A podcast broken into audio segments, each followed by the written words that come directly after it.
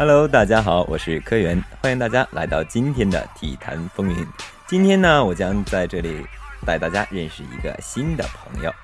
呃，由于我的小搭档思琪啊，今天有事情不能来，所以啊，我就有了一个临时的小搭档，他也是我们广台的一员。好的，接下来让他简单的介绍一下自己吧。Hello，大家好，我是芊芊。嗯，很高兴呢，今天能临时的来担任体坛风云的主播。呃，芊芊以前在广台是做什么的呢？嗯，我是担任导播的工作。那是不是第一次进我们的直播间呢？对呀。感觉是不是有点小激动啊？是啊，因为以前一直都是在玻璃前面看着你们嘛。今天我第一次，嗯，拿着话筒就特别的开心，特别激动。呃，倩倩啊，你对体育有多少了解呢？嗯，这个嘛，倒不是很多。简单的举一下例子吧。嗯，比如说。嗯，其实什么我也不太知道，但是我平时会打一打羽毛球，嗯，我我还会射击，pew pew。哎，对了，我听说你好像会十米的。啊，对，就是女子十米气步枪。得过奖吗？嗯，得过。啊，那是特别的厉害。嗯，好的，接下来呢，还是让我们回归今天的主题，让我们进入我们的体育新闻。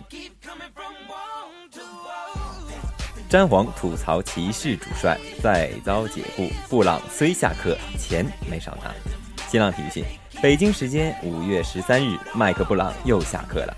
这是他四年内第二次遭到骑士管理层的解雇，这也是他连续第二次执教一支球队不到两年就下课了。詹姆斯曾和布朗在克利夫兰共事，后者在2005年至10赛季期间担任骑士主帅。詹姆斯2010年夏季正式离开克利夫兰前，骑士就解雇了布朗。二零一至一二赛季，布朗休息一年之后重置教鞭。不过他在洛杉矶只执教满一个赛季，二零一二至一三赛季仅带队打了五场比赛。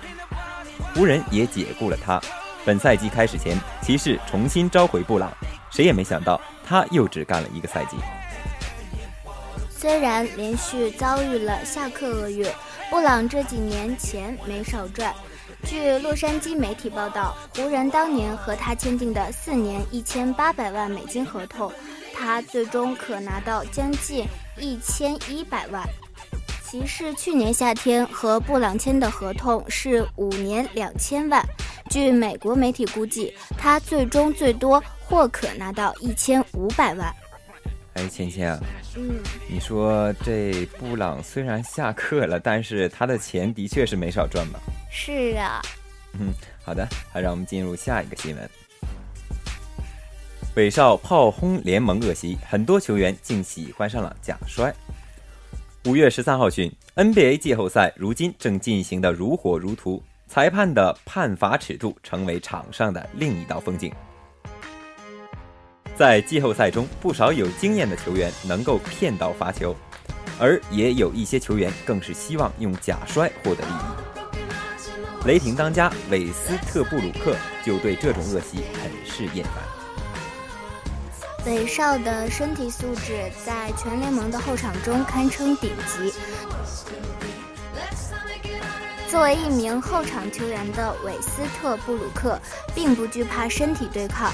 在谈到身体对抗的时候，韦斯特布鲁克在谈到比赛系列赛中有很多假摔，他表示。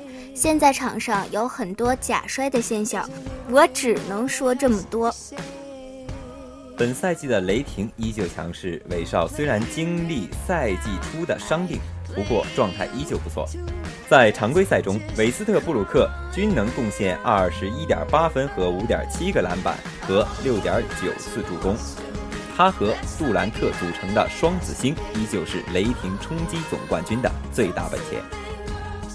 西部半决赛如今已进入白热化，雷霆和快船暂时在比分上战成二比二，雷霆在五月十二号的比赛中输给了快船，双方的第五场比赛将在北京时间五月十四号上午九点三十分举行。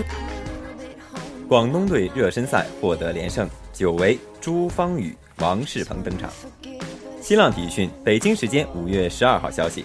新赛季的 NBL 开战在即，在近期结束的一场邀请赛上，NBL 的广西威壮队与 CBA 的广东队上演一场较量，最终广东队以八十八比八十四击败对手，在近两场热身赛中取得两连胜。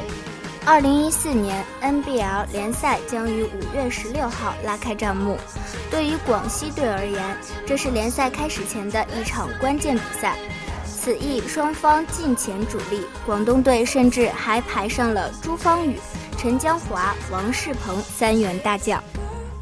首节广西威壮队并没有怯场，并且在第一节结束前打出一波九比零的高潮，以二十一比十四领先结束单节的较量。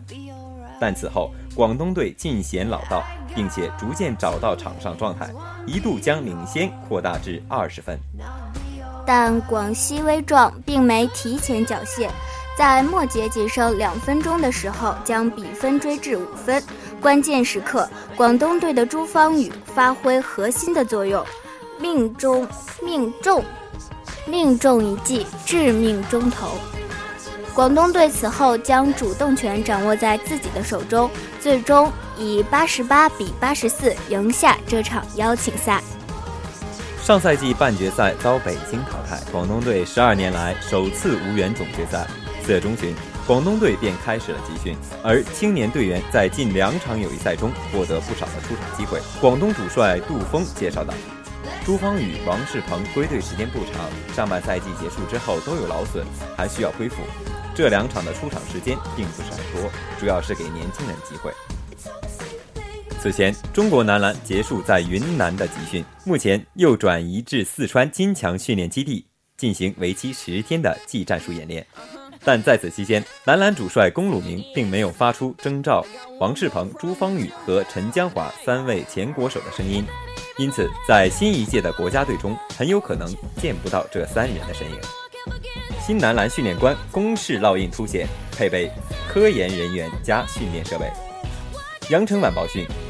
记者周方平报道，结束了昆明为期三周的体能训练后，中国男篮前天飞抵四川成都金强训练基地进行下一阶段的集训。昨天，主教官龚鲁明破天荒地给队员放了一天假。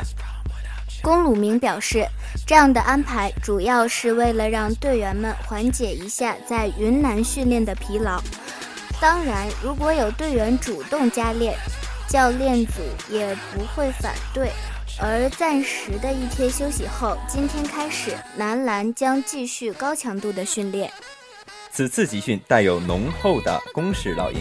近几年潜心科研的龚鲁明组建了一个多达十三人的教练团队，不仅可以分位置训练球员，还配备了具体的科研人员，大包小包的训练设备，也凸显新国家队训练为本的风格思路。龚鲁明曾经对记者坦诚。一切训练都必须从实战出发，这样的训练才有针对性。对于这次中国男篮到四川汶江基地训练，负责接待的金强俱乐部非常重视。四川队的总经理耿杰向记者介绍：“我们集团对这次国家队的到访非常重视，无论是饮食还是安全方面，都进行了细致的安排。我们的餐厅提供了各种各样的食物。”还从新疆空运了最新鲜的牛羊肉，每个队员的房间都有水果提供，一定会充分保证他们的营养，让他们安心投入训练。此外，西热丽江也在昨天从北京乘机赶往四川和国家队会合。在此之前，他此前六周一直处于伤病恢复当中。王哲林之前一直在美国特训，他将在本月中旬返回国内和国家队会合。之前因为伤病原因一直处于恢复阶段的辽宁后卫赵继伟也将很快回归国奥队。中国男篮在四川的训练将持续十天左右，随后男篮一队将在五月二十七号赴澳大利亚进行海外拉练，国奥男篮参加四国邀请赛。哎，芊芊啊，通过今天体育新闻的播报，你是不是对体育有进一步的了解了呢？是啊。那你觉得我们中国队以后会不会更强呢？会会会。嗯，那么好的，今天的节目啊就告一段落了。在结束之前，让我们感谢导播徐晓彤、刘露。好的，我们下期再见。我是柯源，我是芊芊，再见，拜拜。